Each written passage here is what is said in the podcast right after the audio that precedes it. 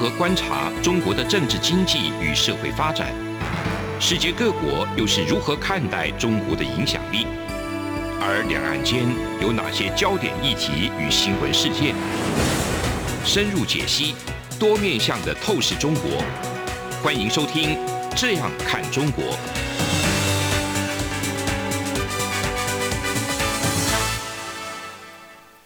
各位听众您好，我是主持人蔡明芳。您现在收听的是中央广播电台的《这样看中国》节目，蔡明芳时间。今天节目呃要来跟各位听众朋友分享的主题呢，是有关于近期哈这个 G20 二十国的这个集团哈财经首长在上礼拜的十七号跟十八号呢一起来讨论，就是说未来在这个疫情之下，以及通膨，还有这些跨境的这些税务或最低税负制。的一些问题上面呢，对于未来经济可能的一些影响。那当然最重要的，大家还是非常关注的是我们在上礼拜所提到的，呃，因为俄罗斯跟乌克兰的一个紧张情势所导致的这些油价的一个暴涨，到底对于整个的这个物价的影响会发生什么样的一个改变？我想我们来看一下，在今年。二月底这个时候，其实一年才开始没有多久。那我们知道，从去年开始呢，其实欧盟呢，他们对于排碳的这个问题，哈，如何去管制、降低这个碳，对于整个全球暖化的影响是。继续的这个关注。那在拜登总统，美国拜登总统上台之后呢，那他也是持续在这个关切如何去做到节能减碳，那减缓这个全球暖化的一个问题。所以在大家都一直不断的去强调所谓的碳中和的趋势之下，那也就是说，我的排碳跟我的减碳必须要可以达到一个平衡，避免呢在制造过多的这个碳排放，来导致这个全球暖化。大家，呃，是越来越重视哦。那我想，在过去这个一九九七年的时候，京都议定书经过这个三十七个工业国家哈，那设定具有法定这个约束力的减排目标之后呢，那各个国家接下来他们就纷纷呢开始越来越重视这个全球暖化的这个问题。那也都宣布了二零五零年这个碳中和的一个目标。那在这个目标之下呢，其实，在之前，我想欧盟它一直都是我们在节目之中已经谈过很多次，它一直都是非常重视这个碳排放问题。那所以在欧盟呢，他们也实施了所谓的总量管制跟交易的一些规则。那什么叫做总量管制跟交易的规则呢？那它所指的是。呃，英文叫做 cap and trade 哈，就是你会设定一个 cap，哦，你会设定一个这个总量的一个上限。那你在这个总量的上限之下，你可以去 trade。那我要怎么样 trade 呢？那也就是说，我如果我是一个很会做节能减碳的厂商，我可以把我原来我必须要，我可能比如说我会排放。一定程度的碳，但是我现在因为我有比较好的这个节能减碳的措施，所以我在生产的过程里面就不会排放出那么多的碳。假设我可以排放十公吨的碳，那呃，我实际上最后排放只有八公吨的碳的话，那最后我还有两公吨，我就可以拿到市场上去交易，把这个两公吨给谁呢？给他的排碳的这个。节能减碳的一个技术比较差的人，或者是说他排碳的需求更高的这些人，我们可以来跟他交易。所以我，我想各位听众朋友可以预期得到，这个排碳的价格，这个碳的价格一定会借债这个我去做节能减碳所必须要支付的成本，跟在市场上想要买碳的这一些人，他们自己去做节能减碳的成本中间的一个差异。也就是说，如果今天市场上的碳的价格太高的话，那它是有可能会使得很多的厂商、更多的厂商愿意去做节能减碳。那碳的价格比较低的话呢，就只有节能减碳的成本技术比较好的厂商比较有愿意会去做节能减碳而已。所以，欧盟在当时哈，我想他们就推出排放的这个交易机制哈，大概在呃两千年两千年的三月的时候，欧盟执委会他们所提交的一份绿皮书呢。内容就包含了这样的一个交易制度。好，那在这样一个交易制度之下，实施了一段时间以后呢，慢慢的会发现说，诶，好像我去实施这个总量管制跟交易的一个碳的一个管理机制，会产生一个问题。那所产生的问题，他们称为叫碳泄漏的风险哈。那什么叫碳泄漏的风险呢？其实说穿了，就是说我在实施这个 cap and trade 哈，呃，总量管制，而且又可以交易的这个政策之下，那有可能会有一些厂商呢，他们可能这个是会直接搬到所谓排碳免费的地方。也就是说，我有可能是在欧盟的国家，那我就是搬去不是欧盟的国家，或者是管制比较没有那么严格的国家。那我想这样的一个厂商的行为，我们在过去其实非常常看到，最常看到的就是很多厂商，他为了要去减少他的这个税负，然后他就搬到许多这个免税的天堂，吼，所以。过去很多的这个 BVI 的国家，还有像爱尔兰，过去有一阵子大家都一直不断来强调说，爱尔兰我们应该要多学习，为什么它可以有吸引这么多的外资？但是你会发现，有很多的外资，它有可能都是只有公司行号的设立，但是却没有促进当地实质的就业，或者是说像在很多像包含像过去我们常听到的这个呃英属维京群岛啊，或萨摩亚啊这些国家。都是很多这个免税天堂，大家最常讲的一些地方哈。那所以在关税上，在一般的营业税上，会有很多的厂商为了要去避免缴税，然后就跑到免税的天堂。我们也可以预期得到，很多的厂商为了不需要去缴这个碳税，就把自己搬到这些没有课碳税的地方。那比如说，我想不管是台湾还是这个中国，或者是我们东亚许多国家，其实我们对于碳税相对还是不是那么重视。换句话说，我们对于环境如果没有那么重视的话，那这些厂商就有可能会很容易的去到这些地方来设厂。那像最近几年这个环环保意识慢慢高涨，比如说你在台湾，你要设立一家工厂，如果你的这个污染的一个情况是比较严重，我想很多的这个民意是不会让你轻易的在这边设置的。那在中国，诶，我可能这个对环保不是那么重视的话，也有可能导致这些厂商。高污染厂商就在你这里落地生根。好，那当然，随着大家慢慢的变有钱以后，这个环保意识都会慢慢的抬头。不管是我们过去台湾，还是说现在的中国，哦，乃至于现在的大家看到慢慢在崛起的这个越南，一定都会有相同的这个坎盛出现哈。所以，随着这个大家对于减碳的需求、减碳要求越来越高，那欧盟也为了避免这种厂商。特别搬到这个排碳免费的地区，然后呢，跑到这些环境规则比较宽松的非欧盟区，继续去进行这些高排放的这个生产呢，那严重的破坏欧盟的气候变迁的这种努力呢，那他们就称为碳泄漏的风险。所以你要避免这样碳泄漏的风险呢，他们就提出一个机制，哈，这个是在二零一九年十二月的时候刚上任的这个欧盟执委会的主席，他所推出来的就是所谓的欧洲的绿色正纲，哈，European Green Deal。欧洲的这个绿色正纲呢，它包含的就是要对碳泄漏这样的一个情况的一个改善，就称为碳边境的这个调整机制。那什么叫做碳边境的调整机制？英文呃的简写就是 CBAM 哈，Carbon Border Adjustment Mechanism。那这个。碳边境的这个调整机制，其实就是我们一般大家所俗称的这个碳关税。这个碳关税到时候提出来的话，我想这个还在发展哈。那你就必须要说，你的出口国，假设台湾的产品要卖到欧洲去，那我们就要告诉欧盟，告诉他们说，我们到底是怎么样去计算这个厂商的碳排放？那我们对他课的税到底合不合理？如果你对他碳排放的计价方式是不合理的。你认为这个厂商他在排碳的时候，他排碳量你可能是低估的，那最后可能都会被欧盟课征所谓的跨境的碳关税。换句话说，就是你克不够的，欧盟会把你克回来。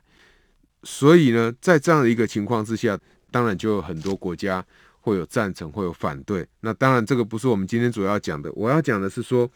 因为这样的一个跨境的。碳关税一旦课征，我们可以预期得到，所有的厂商它的生产成本一定会提高。我想这个是跟过去我们比较不重视环境的时候，很不一样的地方，就好比说，过去大家不是那么重视这个呃劳动的一个条件，那随着大家慢慢重视劳动条件，比如说我会要求说一个礼拜必须要强制让劳工可以休假两天，或者是我必须要要求说，诶，这些老板必须要帮劳工提拨多少退休金。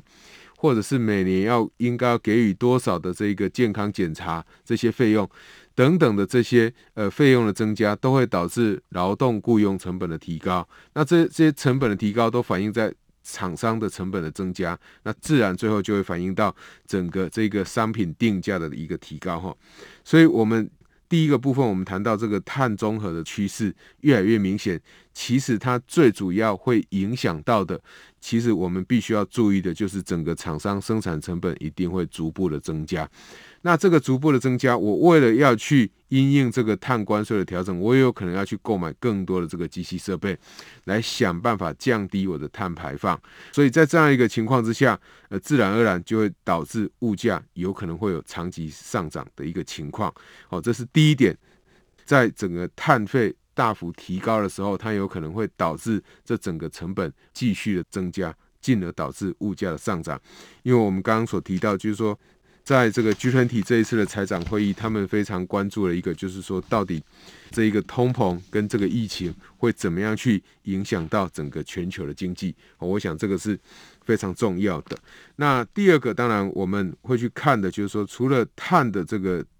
大家对排碳持续的重视以外，会导致整个大家在减碳的成本持续的提高。我们还必须要注意另外一件事情。就是跟过去很不一样的，过去没有疫情，现在有疫情。这个疫情什么时候要下来，什么时候要上去，起起伏伏，你没有办法预测。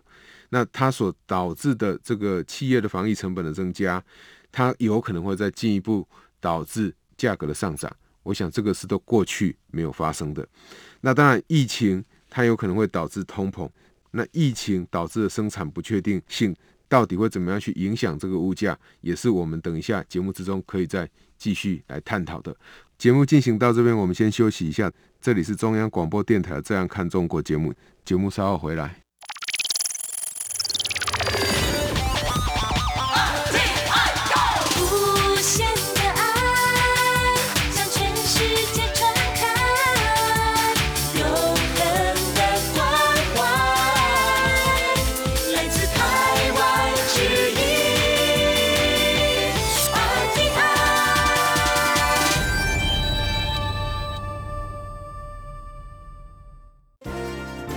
从两岸、国际、历史文化与财经等角度透视中国的《这样看中国》节目，每周一到周五晚间九点三十分到十点在中央广播电台播出。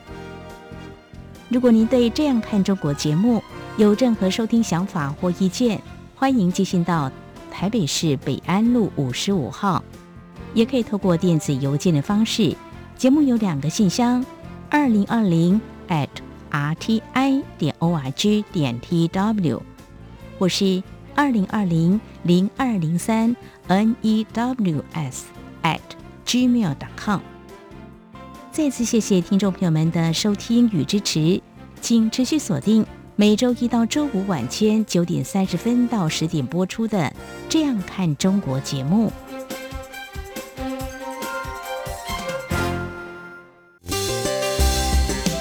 各位听众，因应冬季频率实施，自十一月一号起到二零二二年二月二十八号止，原上午六点到八点，透过短波六零七五千赫对华中，短波六一零五千赫对华南，短波九九零零千赫对华北播出的华语节目，调整为六点三十分到八点三十分播出。另外，原本晚间十九点到二十点透过短波一一六一零千赫对华北播出的华语节目，则暂停播出，造成不便，敬请见谅。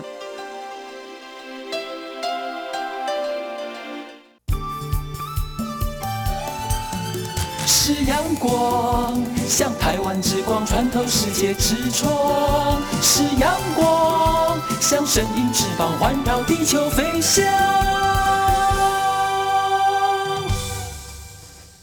各位听众您好，我是主持人蔡明芳。您现在收听的是中央广播电台《这样看中国》节目，蔡明芳时间。接下来要来探讨疫情呢，它对于整个通膨的影响。我想，整个疫情所导致企业防疫成本的增加，我们可以看到哈，其实当然现在欧美啊、日本啊，可能都慢慢的在逐步解封了，但是包含我们可以看到，像台湾或中国或其他地方的政府。大概还是会尽量想办法让这一个疫情可以稳下来。那呃，我们在这里必须要做一件事情，就是说，不管各国采取的这个疫情的容忍程度是怎么样，只要有疫情的存在，它就会导致厂商在生产上面的不确定性。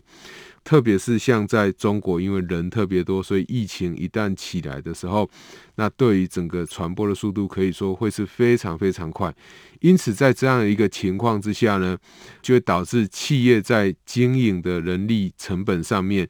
在生产的空间上面，就会必须要准备更多的生产空间，让它的生产可以继续下去。那一旦这个防疫成本的提高，自然它就会导致你生产成本的提高。第二个就是。我们可以知道的是，因为疫情它所导致的这一个整个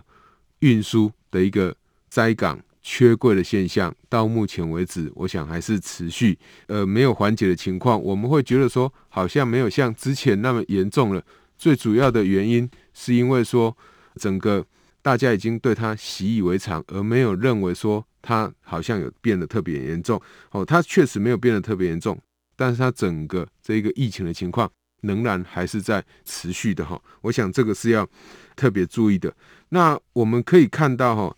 过去我们已经讲过了防疫的问题哦，还有这一个我们在谈的这一个运输的问题，都已经导致这个通膨开始上涨。那我们可以看到，在这个月的十一号。美国的劳工部才公布了这个美国他们的 CPI，也就是消费者物价指数，它的年增率是七点五个 percent，哦，是非常非常高，高于一般他们的预期，美国的预期。在我们台湾呢，在同一天，我们也刚好这个主计总处也公布了我们台湾的这个年增率，好，一月的年增率是二点八四个 percent，那都高于我们过去所一般。在大家认为说央行可以容忍的程度是两个 percent 这样的一个物价成长率，所以你可以看到这个通膨的情况其实是越来越严重。好，那通膨的情况严重会发生什么事呢？呃，我想每一个听众大家可以想想看啊，就是说当我看到这个物价一直上涨的时候，接下来它的影响就是会让我们形成通膨的预期。好，因为我我本来不太相信物价会涨。就好像我们不太相信房价会涨，等一下这个房价过了一段时间，那你发现房价真的上涨了。那当房价一直持续上涨的时候，你就会形成一个预期，房价可能会再进一步的上涨。物价也是一样，当你在买一个大宗的这个原物料的时候，你在消费这些民生必需品。当你看到物价刚开始在动的时候，你不会有特别的感觉，你只会知道产品变贵。等到它一段时间继续上涨的时候，你就会形成通货膨胀的预期。我想这个是在教科书里面许多学者会非常关心的一件事情。好，所以这个是物价有可能会持续上涨非常重要的原因。那物价有没有那种结构性的因素去导致说它整个是长期性的改变呢？我想我们现在可以看到一个非常重要的现象，就是缺工。疫情之下，使得呃很多地方的外籍移工，他是没有办法这样跨境的在移动的。那疫情之下，它也使得很多的这一个。厂商他在生产的时候，为了避免断链，所以他变得要在许多国家都要设有这个生产点，所以这个时候就导致了我们看到的，呃，许多的厂商他有可能为了要避免断链，他就从中国移出部分的产能到越南、到印度去设厂。那我们在节目之中也跟各位听众朋友分享过，等到这些国家他们的厂房都盖起来。对劳动开始有需求，这些国家原来会跨国移动到不管是台湾、日本、新加坡或韩国去工作，这些移工呢，他们就不会想要再出来的。因此呢，原来的日本、还有韩国、还有台湾这些国家就会产生缺工的一个现象。那一旦遇到缺工怎么办呢？在经济学里面，缺工你要解决缺工的办法，就想办法提高你的工资。所以你提高工资，才有办法吸引劳动力想要再移进来。所以在这样一个情况之下，当然厂商的生产成本呢，就会变成这个长期性的增加了。我想这个是跟过去很大的不同的，就是缺工。那第二个很大的不同，当然就是我们之前所提到的整个全球供应链移转。那全球供应链移转势必就会导致厂商的生产成本提高，所以在这样一个背景之下，你也会导致你的物价会有长期上涨的一个可能。那比较重要是，呃，我们台湾这个中央银行的副总裁陈良光副总裁，他过去在这个台湾的银行家杂志也有特别指出来，除了我刚讲的那几点以外。还有一个很重要，就是各国的政府啊，因为长期实施这个量化宽松的结果，使得各国政府他们的货币政策的工具可能已经慢慢丧失了这些效果了。简单来讲，就是丧失了这个公信力。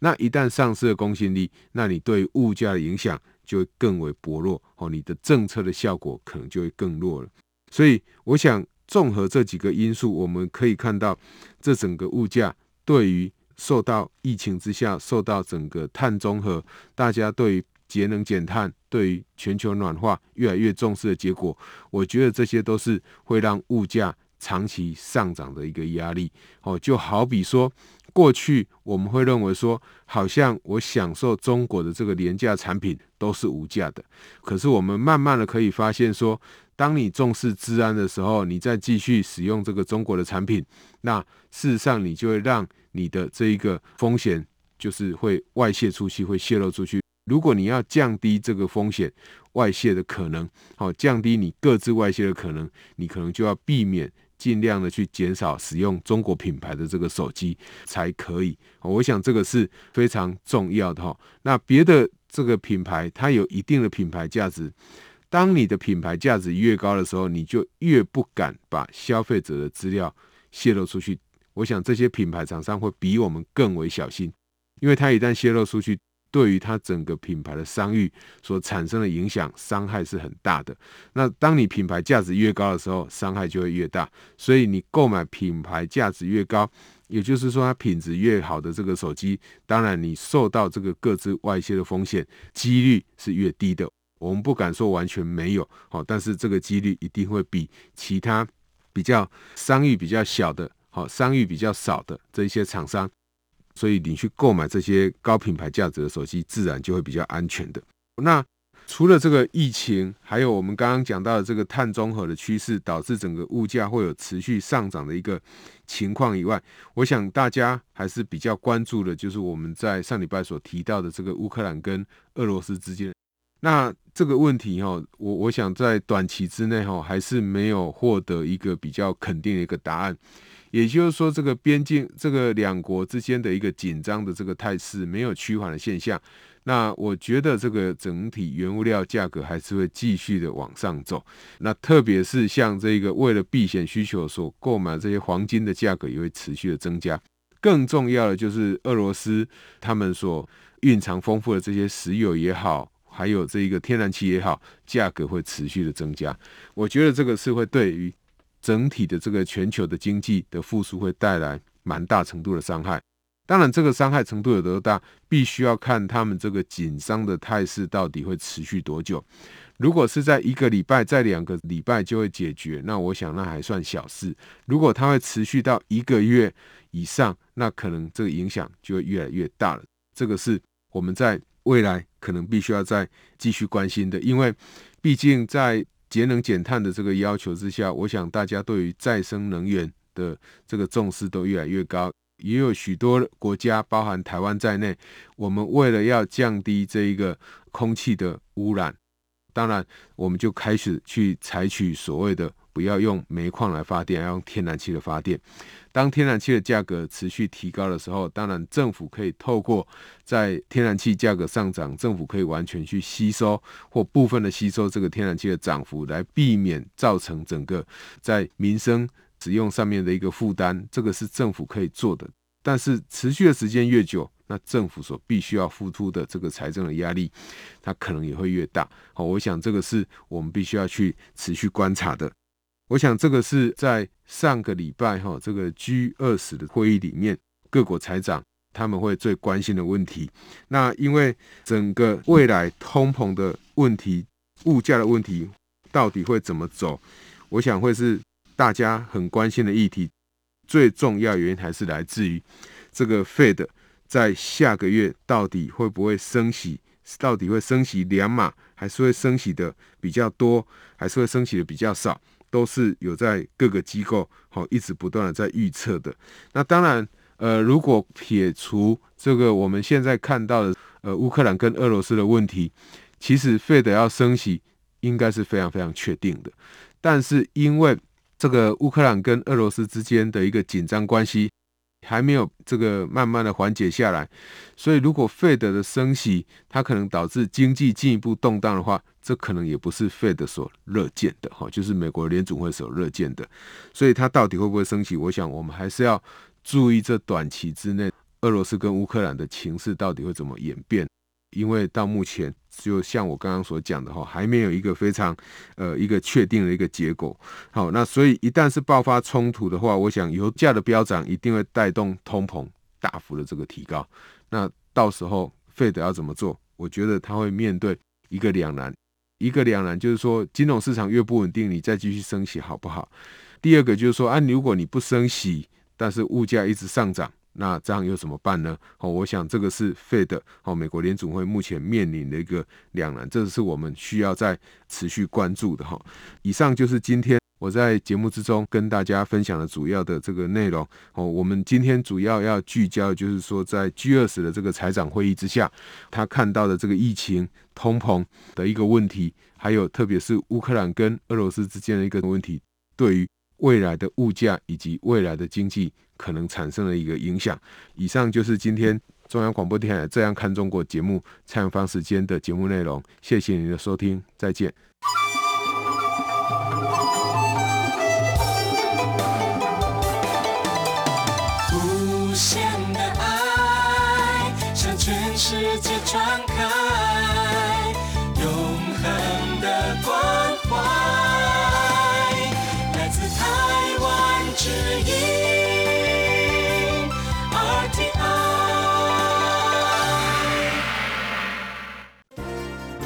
从两岸、国际、历史文化与财经等角度透视中国的《这样看中国》节目，每周一到周五晚间九点三十分到十点在中央广播电台播出。如果您对《这样看中国》节目有任何收听想法或意见，欢迎寄信到台北市北安路五十五号，也可以透过电子邮件的方式。节目有两个信箱：二零二零 at。R t i 点 o r g 点 t w，或是二零二零零二零三 n e w s at gmail dot com。再次谢谢听众朋友们的收听与支持，请持续锁定每周一到周五晚间九点三十分到十点播出的《这样看中国》节目。